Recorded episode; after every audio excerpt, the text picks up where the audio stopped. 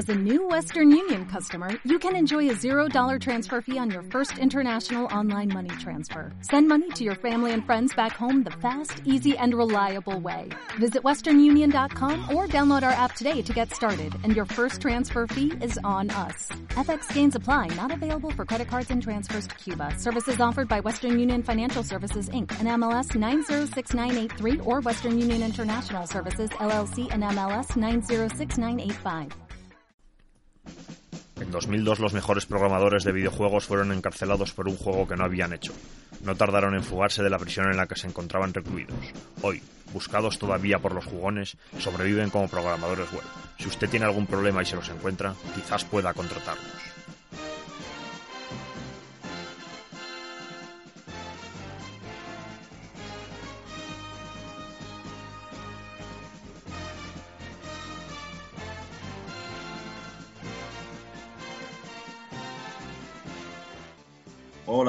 Y bienvenidos a este nuevo capítulo de Sin Bits y podcast sobre videojuegos, que en este caso vamos ya por el séptimo programa. Bueno, hoy os he traído un juego que, que bueno, eh, por lo que es las redes y demás, pues se ha comentado mucho por internet eh, sobre lo que es su portada, como que es una portada muy cutre, bueno, en realidad lo es, lo es, es la portada, pero bueno, al fin y al cabo lo que es cutre es la portada... Eh, que salió en Estados Unidos y la portada que salió en Europa, ¿no? Estamos hablando de un juego de Master System, bueno, ya sabemos todos más o menos cómo son la mayoría de las portadas de, las carátulas de los juegos, ¿no? De, Master System, que tiene su aquel, ¿no? Pero, desde luego, algunas son muy simplistas y este caso, pues bueno, ha llamado bastante lo que es la atención de, de la, de la comunidad online, ¿no? De toda la comunidad que hay por internet y el juego es Black Belt en su versión, digamos, europea y americana.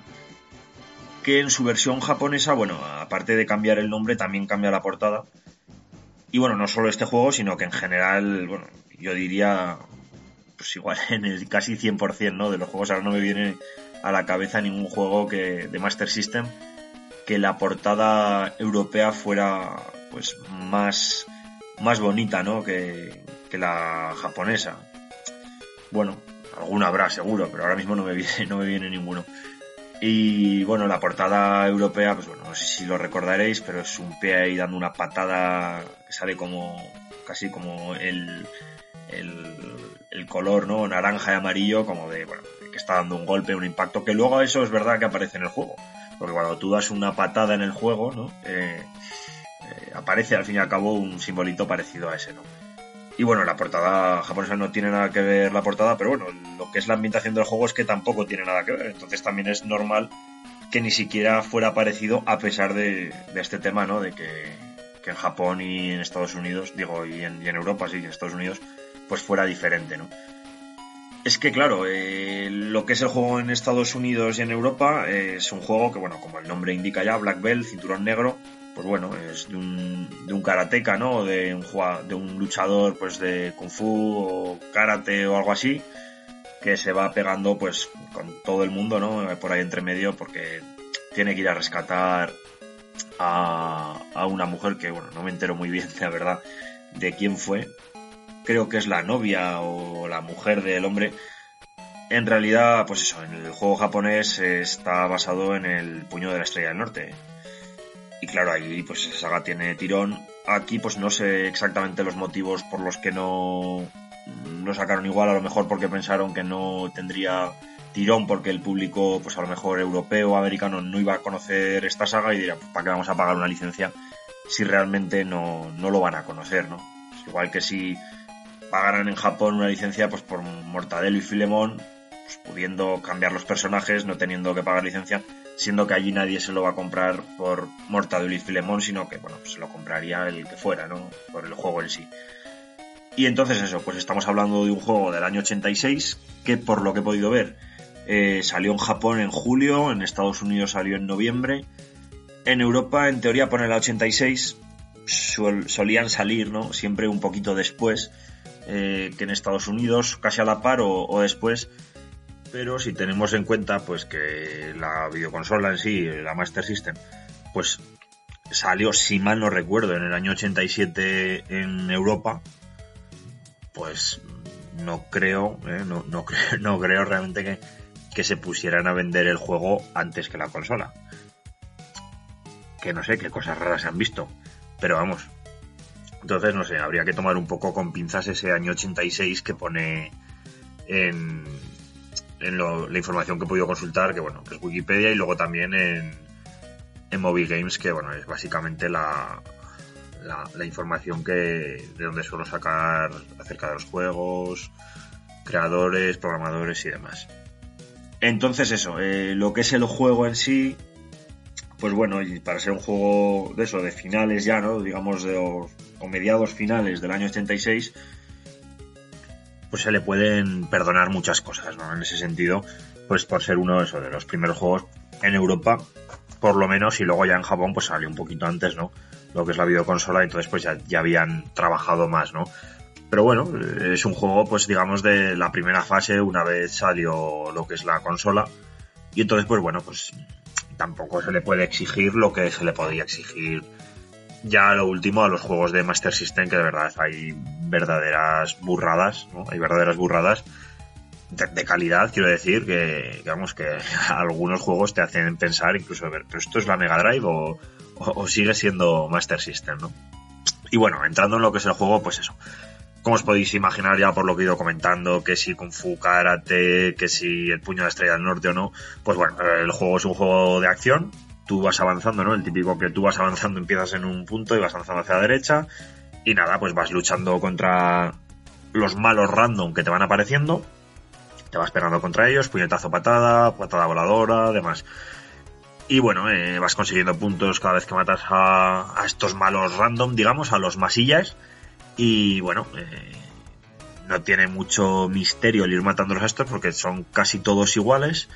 Entonces tampoco tiene, entrañan ningún tipo de dificultad. O sea, tú puedes llegar perfectamente sin haber jugado nunca con la barra completa, digamos, al primer boss, ¿no? O, al primer eh, malo final, ¿no? De pantalla o lo que fuera, ¿no? El equiparable. Y entonces, bueno, mm, eso no supone ningún reto, pero bueno, aquí hay un, una dificultad añadida antes de llegar a los bosses, que es cada determinados masillas que vas matando, o sea, no sé hago masillas, ¿no? Eh, te aparece un semi masilla un poco más fuerte, ¿no? Que digamos que cada uno es diferente y pues tienes que matarlos de una forma pues lógicamente diferente, ¿no? Cada uno tiene sus mecánicas y tienes que aprender a, matarlos, ¿eh? siguiendo cada uno pues eso, una estrategia diferente. El juego en sí es no es demasiado complicado, aunque sí que es verdad que cuando ya vas avanzando hasta no me acuerdo ahora si era el creo que hasta el mm, tercero se podía pasar relativamente fácil. En el cuarto ya yo por lo menos empecé a morir en el cuarto. Y el quinto y el sexto bueno tuve tuve que mirar vídeos y tutoriales para conseguir matarlo y grabar la partida, por supuesto en emulación, porque este juego, vamos, eh, si no, no me lo habría pasado, pero únicamente por, los dos finales, porque hasta el tercero cuarto, como digo, eh, es bastante asequible. Es, es bastante asequible.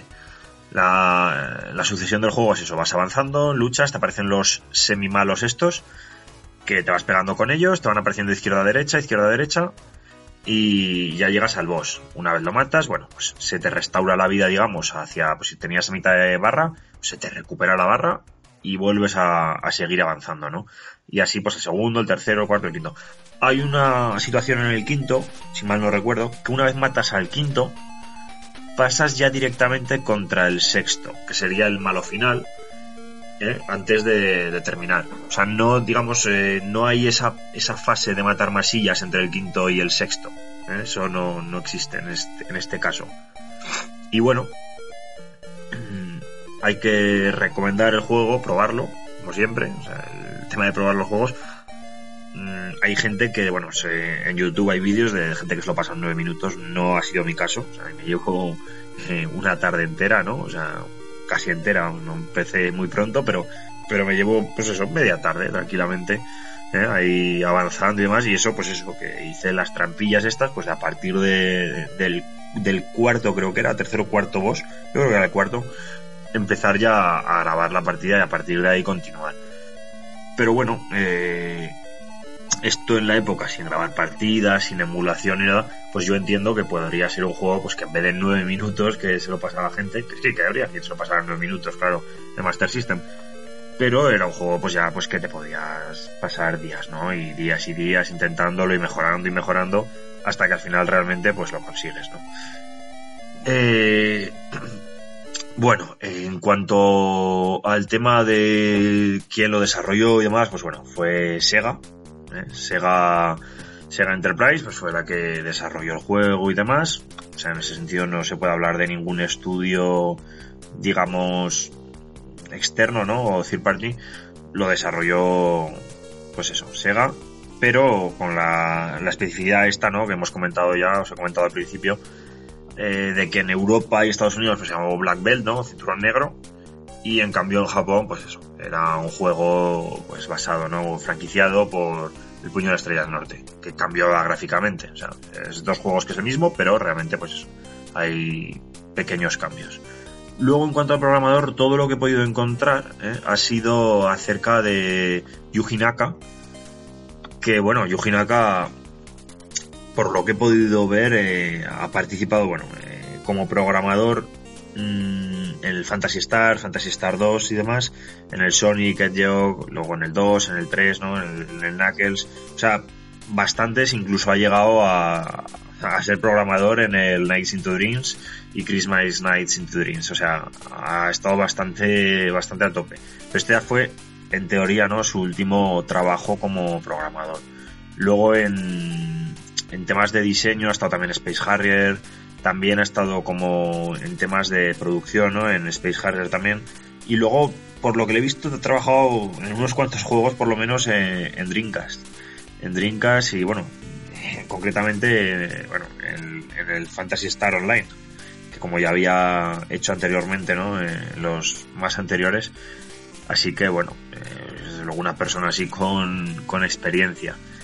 Y de hecho, bueno, así ya más cercano, ¿no? Yo ya no tan cercano, pero bueno, relativamente cercano, en 2006, en el Fantasy Star Universe, eh, supuestamente actuó como productor ejecutivo. O sea, que, que bueno, que haya seguido, ¿no? Un poco en, lo que es el mundillo del videojuego. Y en cuanto a este hombre, pues eso, no puedo decir tampoco demasiado más. O sea, que participa en varios, pues un empleado de Sega de, de toda la vida, ¿no? Así que en cuanto a eso, pues, pues nada más respecto a este hombre. El juego, pues recomendaros, por supuesto, que lo juguéis, ¿eh? que lo juguéis si tenéis posibilidad, que es muy fácil encontrarlo. Y aunque no os, gusten los juegos de, artes marciales, pues bueno, yo creo que, que se puede echar unas partidillas y demás, y, que el juego en sí, pues eso, está entretenido. No os lo vais a pasar en nueve minutos, pero bueno, pero en, una tarde que tengáis, pues bueno, tiene cierta adición. Si os veis que os atascáis eh, con los malos finales, eh, yo lo que os recomiendo en los primeros por lo menos yo diría en el primero y en el segundo por lo menos, eh, a la ofensiva, o sea, totalmente a la ofensiva, porque si os quedáis a la defensiva no los vais a conseguir matar, más bien al contrario, os van a matar a vosotros, por lo menos mi experiencia. Pero en los primeros eso, tienes que ir al ataque. O sea, esto de ir ahí esperando a ver cuándo le encuentro, ¿no? El punto flojo. Nada, o sea, al ataque y al ataque al final acaba cayendo, ¿eh? En cambio, en, los últimos, bueno, en el último, de hecho, yo ya te digo, no lo habría encontrado nunca la forma de, matar a este hombre si no hubiera sido por, bueno, o por casualidad, ¿no? Que podría haber sido. Pero si no lo hubiera visto por internet, yo creo que no lo habría matado nunca. Y el anterior es más fácil, lo que pasa que yo llegó un momento en el que ya no sabía por qué le estaba quitando vida y por qué no se la estaba quitando. O sea, no encontraba mucho el sentido y bueno, y sigo sin encontrarlo. Al final conseguí matarlo, pero bueno, complicado. O sea, el, último, si no es por el truquillo este, ¿no? Que, hay que tener, me parecería incluso más difícil el anterior. Pero vamos, yo creo que el nivel de dificultad de los bosses, igual que a diferencia de que los masillas mueren muy fácilmente, igual que los masillas mueren muy fácilmente, los bosses no. Los bosses, por lo menos los finales, hay que, hay que currárselo un poquillo y bueno, cada uno tiene sus mecánicas, lógicamente, como es ¿no? típico de, aquella época sobre todo, y hay que encontrarlas, o sea, es casi como un puzzle, ¿no? El saber cuál es la debilidad y ir detectándola. No os, vengáis abajo si, si os matan varias veces, ¿no? Pues eso, pues guardas y cargas y, otra vez y otra vez y, al final hasta que sale y bueno, pues si ya te cansas, pues lo miras en YouTube un momento, miras el consejos que te puedan dar y adelante, ¿no? Luego decir que es un juego, pues eso, cartucho, ¿no? De Master System y que es para dos jugadores, ¿eh? También es para dos jugadores. Yo lo he jugado para uno, nunca he jugado este juego para dos. Pero bueno, eh, yo creo que tendría, tendría su punto, ¿no? El, poder jugar este juego a dos jugadores. Gráficamente, pues el juego, pues lo que decía, ¿no? Que para ser un juego así de salida, pues tampoco se le puede pedir demasiado, ¿no? La música, pues bueno, eh, cuando la escuchas ya unas cuantas veces al final, pues ya no es como otros otros otros juegos que tienen una música que dices, bueno, simplemente ya por la música, ¿no? Ya dan ganas de poner el juego. No, en este caso no. Simplemente la música, la, habréis escuchado al principio del podcast, ¿no? Que, os la he puesto de, de fondo, ¿no? De, del programa. Bueno, si no la buscáis por internet y la podéis encontrar perfectamente. La música no es algo que, que sea determinante, la verdad, a la hora de, de jugar el juego ni algo que te vaya a hacer nada de especial emoción, ¿no?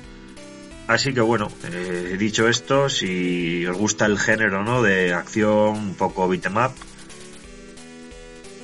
de ir avanzando, ¿no? Hacia la derecha, pues bueno, eh, yo os lo recomendaría no es la gran joya ¿no? de, este género, pero tiene su, tiene su aquel, ¿no? Tiene su aquel y, y desde luego, pues eso, se puede ver, eh, si luego vas jugando a otro juego, pues a lo mejor del año, pues ya 90, 91, ¿no? De, de Master System, pues ya verás la, la, pedazo de evolución que, que se le hizo a esta consola, que bueno, yo creo que fue a lo mejor, si no fue Mega Drive, pues sería Master System la, la consola de Sega, que más se optimizó en cuanto a sus posibilidades técnicas y luego lo que se sacó de ella. Pero ya no solo desde un punto de vista no técnico, sino también en cuanto a jugabilidad. Se conseguía una jugabilidad brutal. Sí que es verdad que ya en los juegos de, última era, ¿no? De, de, Master System, el tema de los gráficos, pues sí que eran muy vistosos, unos sprites así grandes y, y muy atractivos a la vista, pero luego mm, o perdía un poquito de fluidez, que en este caso no, para nada. O sea, yo no he, tenido esa sensación de pérdida de fluidez. Pero en los juegos ya así, como decía, más finales, sí que es verdad que se perdía un poquito de, fluidez. O no perdías la fluidez, pero te reducían el número de, digamos, de enemigos en pantalla o, o, similar. En este caso no, en este caso, bueno, te puedes encontrar en pantalla con bueno, con decenas de enemigos. O sea, contra el malo final no, obviamente, pero, pero cuando estás avanzando los masillas te puedes encontrar, pues tranquilamente a... No los he llegado a contar, la verdad, pero eh, puede haber 6, 7, 8 masillas y tú. ¿eh? Incluso en las fases finales están los masillas, que ahí ya sí que se ponen muy pesados y ya es bastante tedioso, ¿no? El ir avanzando con los masillas te aparecen también como una especie de águilas o halcones que te van sobrevolando y bueno, y te van a atacar. O sea que eh, en ese sentido meten, meten bastantes cosas en pantalla. Luego, añadir que cuando vas avanzando con los masillas, va por encima de vez en cuando, ¿no? No esto constantemente, pero van apareciendo como como ciertos objetos volando, ciertos objetos volando que tú, claro, no tienes por qué cogerlos, pero puedes saltar para cogerlos y unos son de bonus de puntos, si mal no recuerdo, y los otros son de vida, los de vida seguro. Los de bonus de puntos no estoy seguro porque claro, cuando saltas no, no, me fijo la puntuación, pero lo que está claro que no sube la vida, entonces entiendo que sería un bonus de, puntos. Los otros sí son de, de, vida y por ejemplo te puede pasar un sushi sobrevolando y tú pues claro tienes que tener la atención de saltar justo en ese momento pues para comerte el sushi y recuperar pues un cacho de, de la barra de vida, ¿no? Que a lo mejor pues te han estado dando los masillas y eso, y te estás enfrentando contra los enemigos con menos vida, ¿no? Así pues recuperas un poco y cuando llegas ya al malo, ¿no? En la fase final, pues eso que te llevas y así pues más posibilidades tienes de ganarlo, ¿no? Y vencerle. Aunque como os he dicho, una vez vences al boss, aunque te quedes a un toque para morir, eh, recuperas automáticamente cuando pasas a la siguiente fase todo lo que es la barra de vida. Así que bueno, yo creo que no me dejo nada. Bueno, sí, me estoy dejando los controles. Los controles. Esto lo voy a decir porque puede. A mí, vamos, me, pasó al principio que, bueno, eh, pasaban estas cosas que os he dicho, que pasaban volando por encima y demás del personaje. Y claro, yo saltaba, yo le daba la tecla, pues eso, de hacia arriba, ¿no? al botón de, de, ir hacia arriba, saltar. Y claro, saltaba, pero no llegaba. O sea, no llegaba, no llegaba, no llegaba. Hasta que me di cuenta que había una forma de hacer un salto, pues un salto ya bastante más alto, que es manteniendo pulsada la, lo que es el botón, ¿no? El de hacia abajo y automáticamente el de arriba ya, bueno, pues pega un salto, pues como incluso más de dos veces, ¿no? Lo que pegaría el salto normal. Ese es, pues, un movimiento un poco especial, ¿no? Luego, pues izquierda, derecha, ¿no? Eso es bastante básico. Los puñetazos, la patada, patada baja, puñetazo bajo, patada alta, puñetazo alto. Y luego también está ¿eh? salto y patada, salto y patada, el mítico salto y patada, que tanto y tanto hemos usado todos en Streets of Rage, pues aquí eh, lo tenemos muy parecido, ¿no? O sea, eso nos resultará muy familiar. Eso mismo, pues, lo puedes hacer aquí, ¿no? Más o menos, ¿eh? lo puedes hacer aquí también y, y, de hecho hay algún boss que si llegáis es básico para poder superar a ese boss, ¿no? El hacer este tipo de golpe y luego, bueno, combinándolo de otras maneras, pero eh, es así como se tiene que hacer. Así que bueno, eh, yo creo que ya vale de hablar este juego, que no sé ya cuánto llevo hablando. Pero bueno, la historia es esa, que probéis el juego, lo probéis, lo probéis. Si lo tenéis original, pues original. Y si no lo tenéis, pues mira, lo buscáis por internet, que seguro que lo vais a encontrar. Os bajáis en el emulador, o si ya lo tenéis, pues lo ponéis. Y a disfrutar un ratillo, ¿eh? que en una tarde yo creo que, que os lo podéis pasar ¿eh? con un emulador guardando y demás, y si os lo queréis pasar a la antigua, pues bueno, os costará un poquito más, pero al fin y al cabo la historia está en eso, ¿no? En disfrutar el juego, pasar un buen rato, y si puede ser a dobles, yo creo que mejor. ¿eh? Yo creo que mejor. Yo no lo juego a dobles, pero no me importaría para nada.